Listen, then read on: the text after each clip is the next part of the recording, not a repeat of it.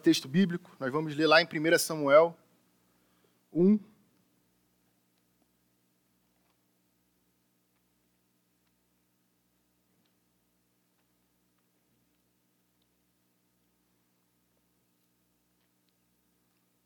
diácono Vladimir já orou por iluminação.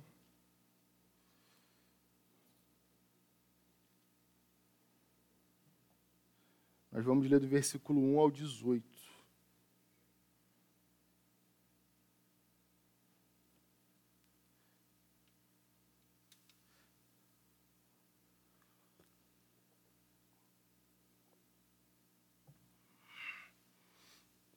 Primeira Samuel 1, do versículo 1 ao versículo 18, diz assim a palavra de Deus.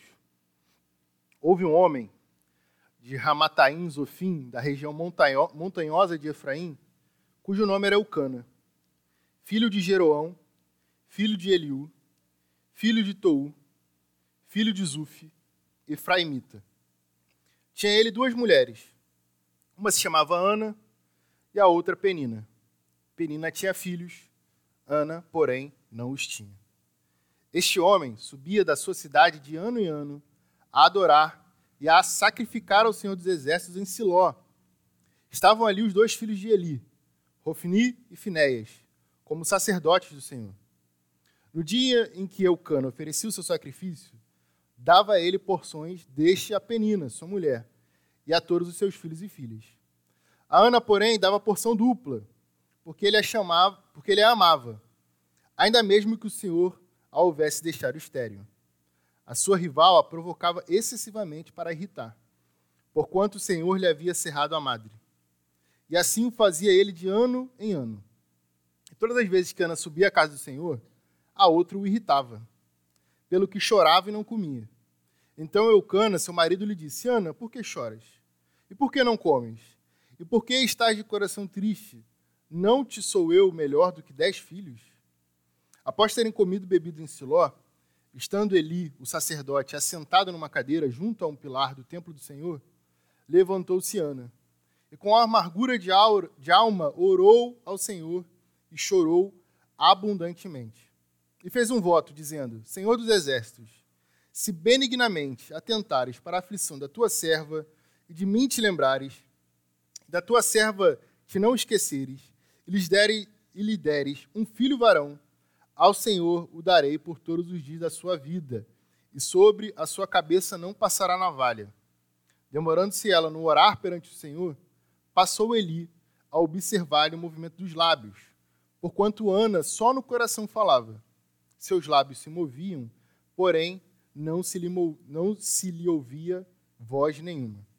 Por isso Eli a teve por embriagada e lhe disse: Até quando estarás tu embriagada? aparta de ti esse vinho. Porém, Ana respondeu: Não, senhor meu. Eu sou mulher atribulada de espírito. Não bebi nem vinho, nem bebida forte, porém venho derramando a minha alma perante o Senhor. Não temas, pois a tua serva, não tenhas, pois, a tua serva por filha de Belial, porque pelo excesso da minha ansiedade e da minha aflição é que tenho falado até agora. Então lhe respondeu Eli: Vai-te em paz, e o Deus de Israel te conceda a petição que lhe fizeste. E disse ela: Acha tua serva mercê diante de ti.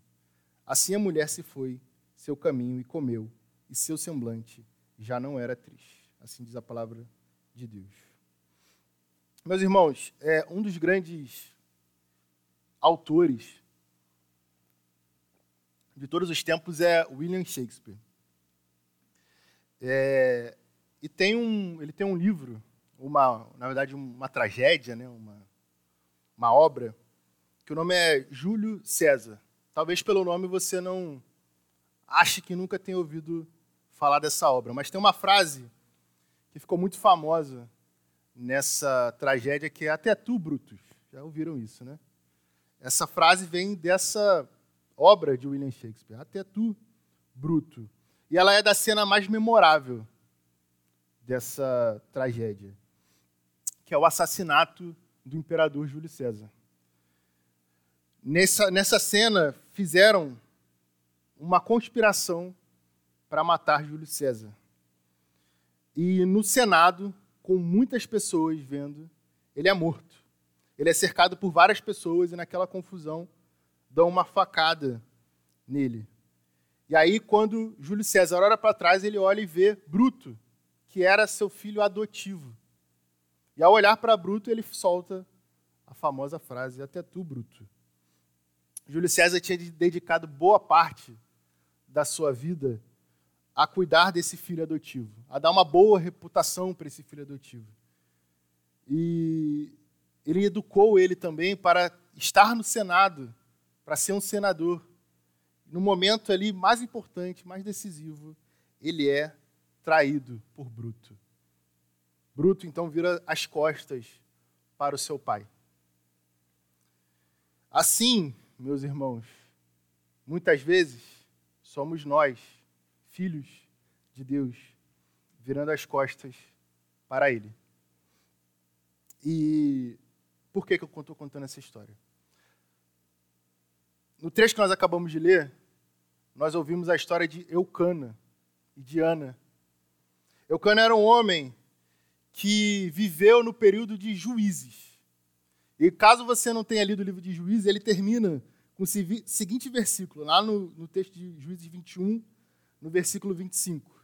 O versículo diz assim: Naqueles dias, nos dias de Juízes, não havia rei em Israel.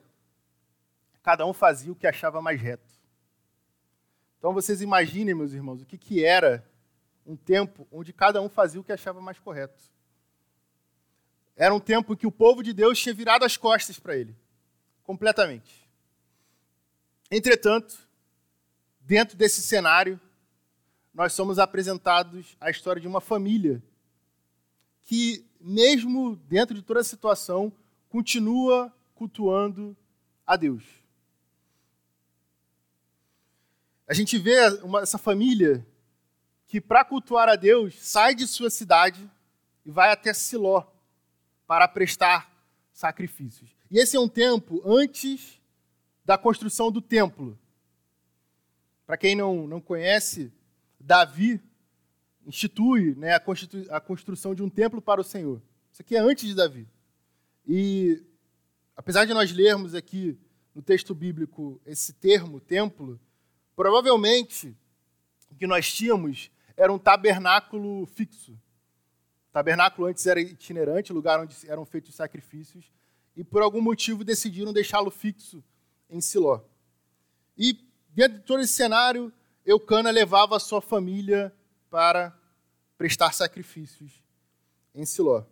A gente vê então, no meio desse povo que estava virando as costas para Deus, fazendo as coisas como achavam mais justas, um homem, uma família que aparentemente se mantinha justa. Por que aparentemente? A gente percebe que o relacionamento dessa família não era um relacionamento perfeito. Primeiro que Eucana tinha duas esposas.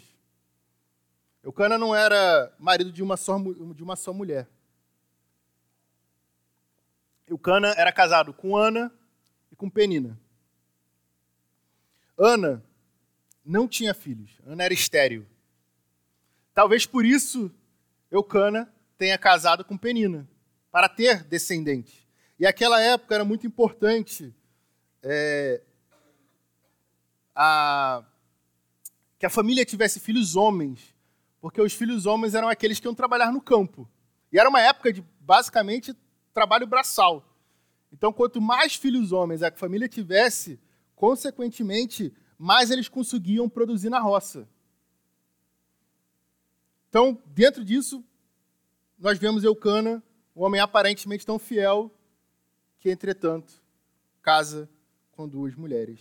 E nós vemos que, por conta desse casamento que não, que, que não agrada a Deus, um casamento com duas mulheres, né? nós sabemos desde Gênesis 1 que Deus criou uma mulher para um homem. Nós vemos dentro desse casamento que a relação entre essas duas mulheres também não era uma relação boa. Penina usava do fato de Ana não ter filhos para provocar ela ao ponto do texto nos dizer que ela era uma rival. Uma rival, uma palavra forte mesmo. Elas eram inimigas dentro da própria casa. Imagina você ter uma inimiga morando com você. Era essa a situação de Ana. Dentro desse cenário, então, Ana se sentia sozinha. Afinal de contas, ela não tinha filhos, ela não tinha é, prestígio dentro daquela família e ainda tinha uma mulher que vivia atacando. Eucana tentava ali de alguma forma ajeitar isso, né? Dando para ela porção dobrada quando elas iam ao templo. O que era porção dobrada? Era literalmente dar o que era de Penina. São muitos nomes, né, meus irmãos? Ele dava para Ana aquilo que ele daria a outra esposa. Porção dobrada aqui no original é a porção para, é a porção para duas pessoas. Dessa forma, então, ele tentava consertar aquilo ali, mas não dava muito certo. Ana se sentia solitária mesmo assim. Percebia-se ali não prestigiada dentro da sua família, e não só não prestigiada, prestigiada dentro da sua família, como não prestigiada por Deus. Porque ela tinha consciência, como o texto nos diz, que era Deus quem tinha cerrado a sua madre, ou seja, era Deus quem a tinha feito estéril. Ela sabia que o próprio Deus Todo-Poderoso era poderoso também para fazer aquilo com ela. E ela sentia, muito provavelmente também, abandonada por Deus, solitária também na sua relação com Deus. Porém, ela mantinha sua fé. Ela mantinha sua fé e todas as vezes que eles iam ao templo, ela também prestava seus sacrifícios e orava. Nós nos deparamos com um episódio em que ela derrama completamente seu coração diante de Deus. De tal forma que o sacerdote, Eli, olha para aquela mulher que provavelmente estava chorando de forma descontrolada e considera ela como bêbada. E aí ela vira para o sacerdote, usa até um termo engraçado assim: não me tenha por filha de Belial. Se você tiver com uma Bíblia tradução NVI, você vai, vai ter até uma palavra mais forte, né? Não me tenha como mulher vadia. E a filha de Belial, naquela época, era exatamente isso: era uma mulher abandonada, uma mulher que vivia nas ruas, uma mulher que provavelmente também fazia coisas erradas. Isso nos mostra o quanto aquela, aquele cenário, cenário daquele tempo, era um cenário de perdição. Porque o, o sacerdote daquela casa eh, olhava para uma mulher naquele jeito e não via aquilo como incomum. Ele já pressupunha que aquela mulher estivesse bêbada. Já pressupunha que aquela mulher não estava entregando o seu coração para Deus, mas a bebida, estava entregando o seu coração para a bebida. Porém, não. Ana não derramou as mágoas na bebida, como a gente diz comumente, mas derramou as suas mágoas diante de Deus. Nesse cenário de solidão completa, de aparente abandono de, aparente abandono de Deus, Ana ainda mantinha a sua fé. Ela fez um voto. E era um, ela fez um voto somente para Deus. Ela não falou aquilo em voz alta, de modo que o sacerdote tivesse conhecimento. Muito pelo contrário. O sacerdote não sabia nada do que ela estava falando. E o voto era de que ela entregaria o seu filho, se Deus assim a abençoasse, para Deus. E ela fala, ela fala, inclusive, que não passaria navalha sobre a sua cabeça. E isso para a gente não faz sentido nenhum hoje em dia. Mas naquela época, ela estava falando de um tipo específico de voto, que era o voto de Nazireu. E o Nazireu mais famoso que a gente tem na Bíblia é Sansão. Obrigado.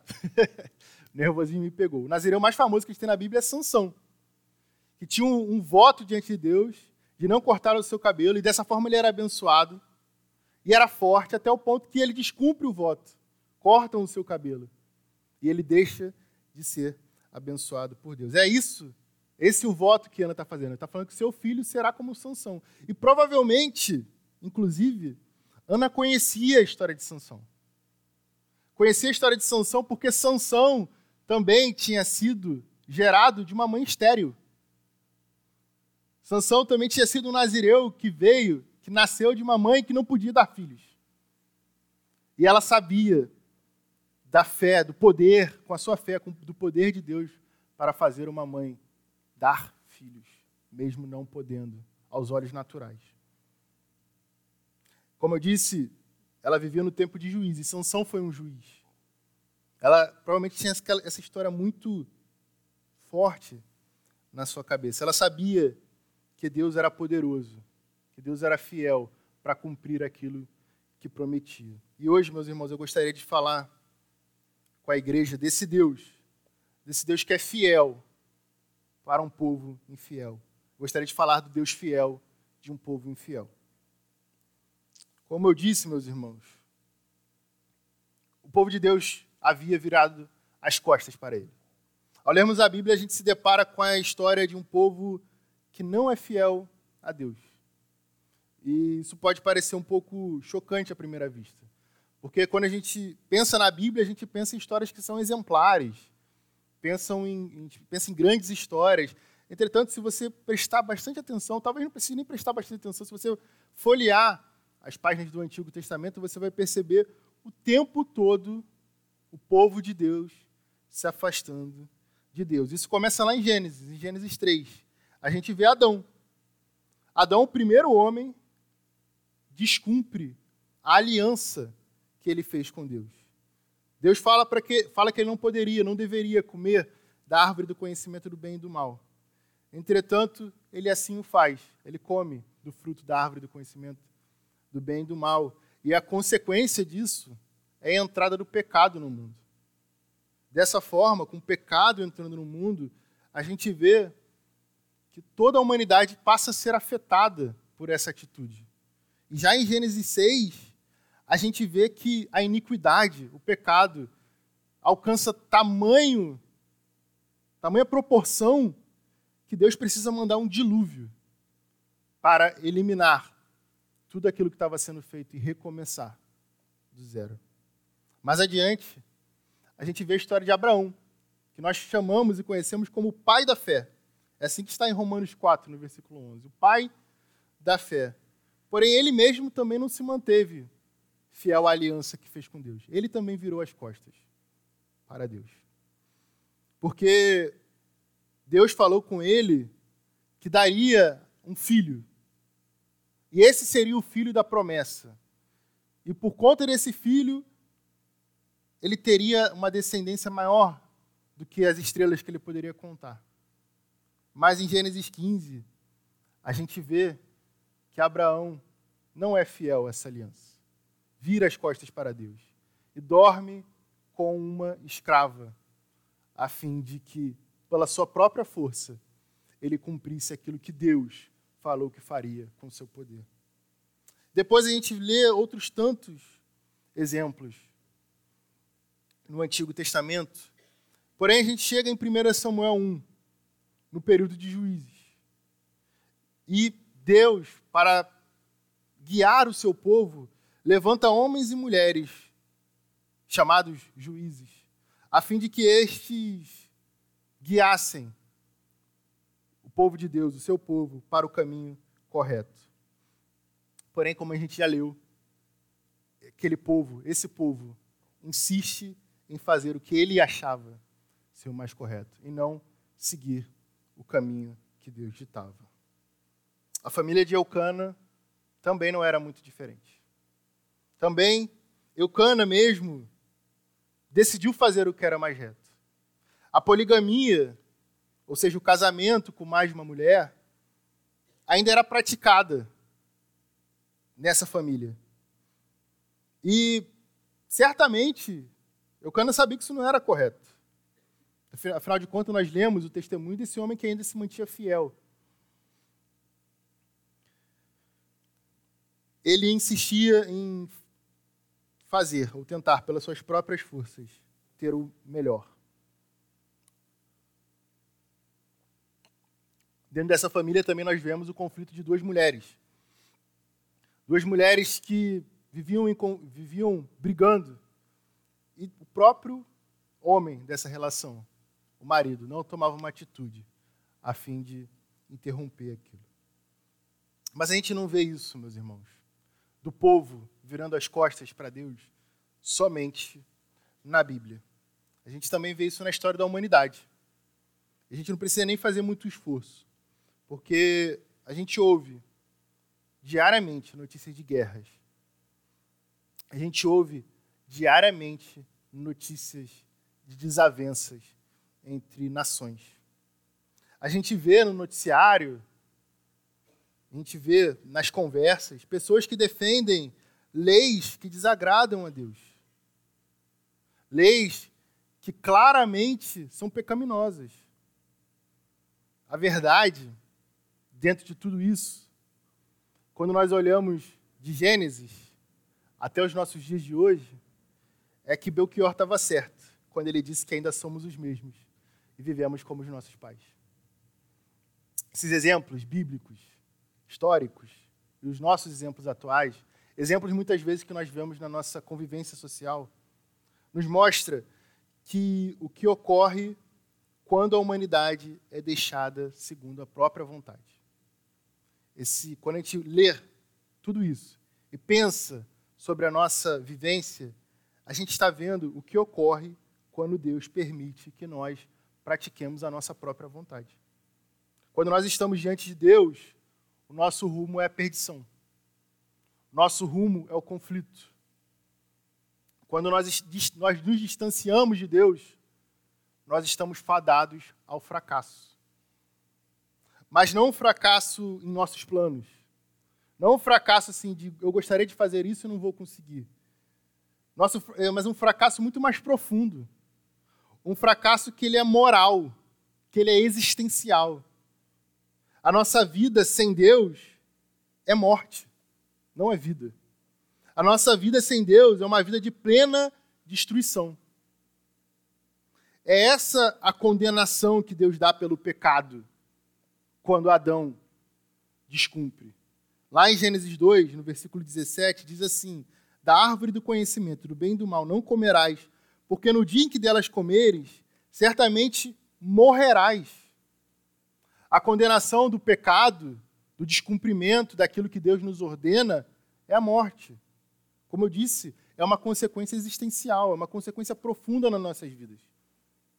Quando nós nos deparamos com essa realidade, essa realidade de que somos pecadores, de que distante de Deus nós não temos êxito, a gente precisa de alguém que não é como nós, que insiste em se afastar de Deus. A gente precisa daquele que nos busca. Se nós somos infiéis e insistimos de virar as costas para Deus, nós temos que encontrar aquele que se, sempre se manteve fiel e nunca virou as costas para nós. E esse é o próprio Deus, o Deus fiel. Meus irmãos, Deus não muda, ao contrário de nós. E não mudar é a principal característica da fidelidade. Uma vez eu ouvi uma explicação muito interessante. Nós devemos buscar pessoas fiéis e não leais a nós.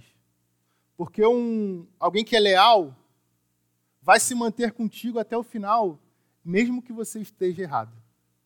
Mas alguém que é fiel vai estar contigo ao seu lado, mostrando que você está errado.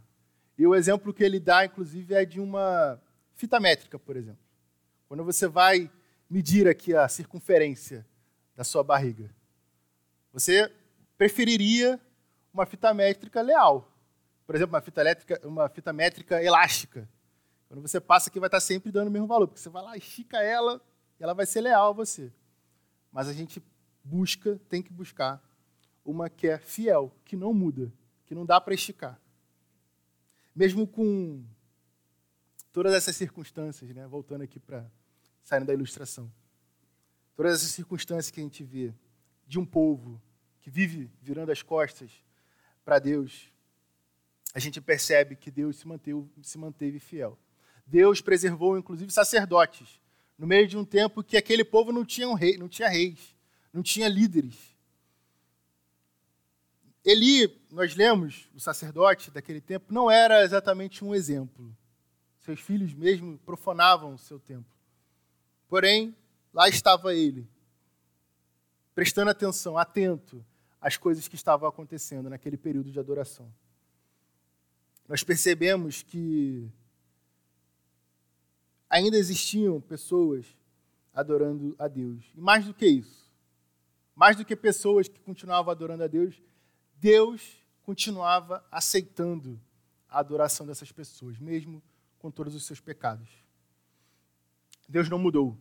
Deus falou que para que fossem perdoados era necessário sacrifício, era necessário essa, esse deslocamento até o tabernáculo e Deus ali estava atento às orações e clamores do seu povo.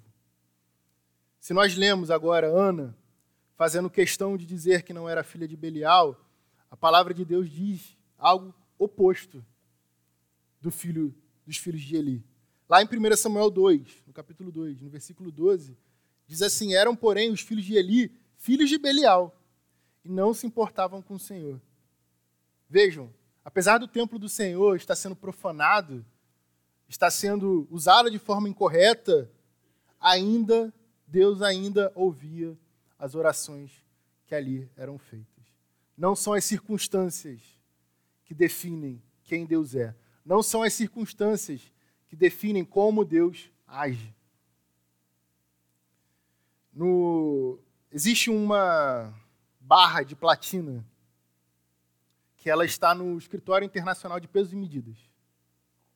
E essa barra de platina, ela tem o um comprimento exato de um metro.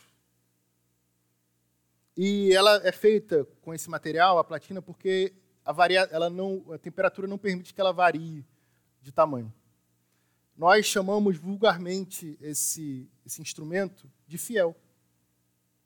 Por mais que essa barra possa sofrer pequenas modificações, isso não acontece com Deus. Quando Adão pecou, quando Adão descumpriu a sua aliança, Deus se manteve fiel. Primeiramente, se manteve fiel ao fazer aquilo que ele falou que ia fazer. Certamente morrerás. Mas também se manteve fiel ao prometer a Adão que da descendência de Eva viria aquele que pisaria sobre a cabeça da serpente. Aquele que venceria o pecado. Aquele que mataria a morte. Mesmo num período de grande distanciamento que o povo se encontrava de Deus, nesse, nesse momento que nós lemos aqui da história de Ana, Deus continuava agindo em sua providência para cumprir aquilo que ele prometeu. Se Deus prometeu que enviaria aquele que pisaria sobre a cabeça da serpente, ele assim o fez. Nós vemos isso quando nós percebemos que Deus ouve a oração de Ana, uma oração feita em meio a soluços, de forma que nós não compreendemos, mas Deus compreendia. Quando Deus atende essa oração de forma que nós não podemos compreender.